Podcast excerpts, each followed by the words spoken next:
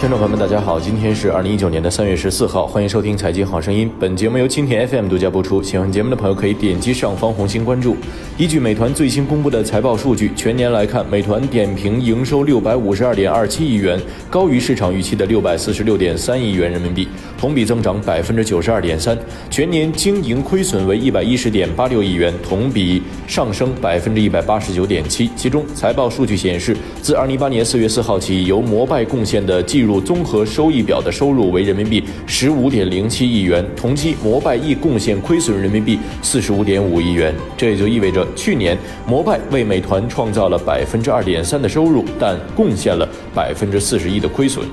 收购完成近一年之后，持续亏损的摩拜依然是美团的包袱。财报中，美团认为完成收购摩拜，以更好的服务美团用户的高频短途运输需要，扩大美团平台所需触达的这个消费者群体，收集更多基于位置服务数据，并扩大其他服务品类的交叉销售机遇。自收购以来，一直利用美团的线下运营经验及能力的平台进行组织调整以及整合业务，以提高管理效率，为更好的将线下引导至美团在线平台。在美团应用中增加单车解锁入口，以逐步养成用户将美团应用作为使用共享单车服务的统一入口习惯。这句话有点绕口，简而言之，表达了以下几个观点：一、收购摩拜是为了扩大用户的消费场景；二、亏损是因为摩拜的运营能力较差；三、已逐步开始消化摩拜，将摩拜数据整合至美团。由此可见，提升运营能力、创造与美团的协同价值，成为美团止损的关键。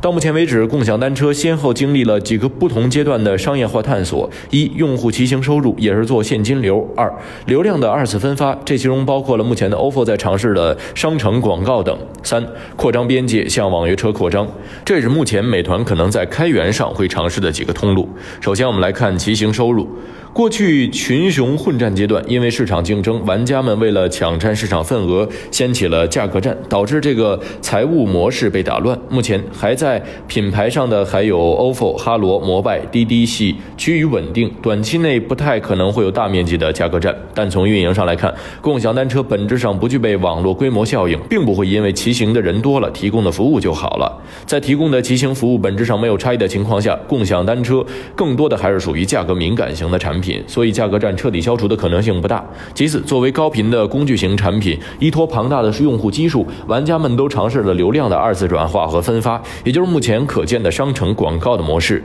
易道原创始人周航在《重新理解创业》一书中表示，判断一个产品的流量是否具有价值，主要有 DAU、时长、交易系数这三个元素。这三个元素相乘就是产品的流量价值。目前来看，共享单车作为工具型产品，用户用完即走，并没有交易场景。直接转化成交易的可能性不大。如果在共享单车的使用流程上再去做流量的二次转化和分发，不仅会伤害用户体验，而且还没价值。周航认为，这大概也是 ofo 虽然成立了 B to B 的事业部进行商业化探索，但并没有让其走出困境的原因。最后，我们再来看边界的扩张，也就是向网约车的延伸。在 ofo 和其矛盾公开化之后，网约车巨头滴滴亲自下场做了清局。由此可见，滴滴对单车业务的重视。在美团收购摩拜之后，美团联合摩拜组成了反滴滴联盟，攻打滴滴侧翼，这是必要性。再来看是可行性。摩拜曾经推出过共享汽车、大巴之类的产品，但都无疾而终。摩拜内部人士表示，当时都在竞争向四轮扩张，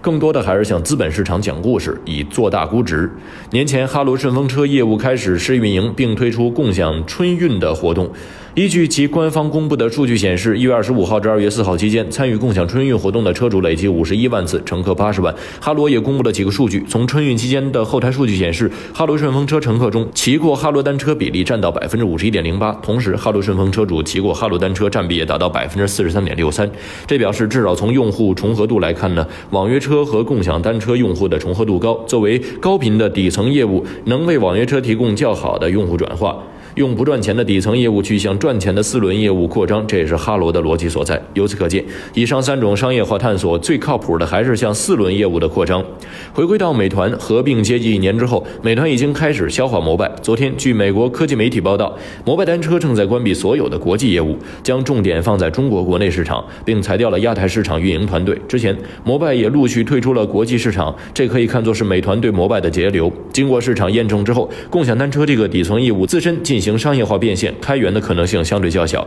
其最大的价值还是对场景的补充。对美团、滴滴都是如此。在美团财报中，把共享单车和网约车并称为新业务，和收购摩拜的逻辑一样，推出试点网约车服务也是为了增加美团平台上的高频服务。值得一提的是，去年四月收购摩拜的时候，美团已经进行了网约车业务的探索。和滴滴做外卖不一样，美团到店场景需要出来衔接。今年，美团又陆续拿出了多个城市网约车的进入许可证，但网约车加共享单车的产品矩阵更多的还是非主营业务，并不会真正意义上要去和滴滴一较高下。甚至只要能服务于主营业务，略微亏损也在预期之内，所以更多的还是业务协同价值。今年一月二十三号，美团联合创始人、高级副总裁王慧文发布内部信，宣布摩拜已经全面接入美团 APP，摩拜单车将成为美团 LBS 平台单车事业部，由他本人兼任事业部总经理。同时，摩拜将改名为美团单车。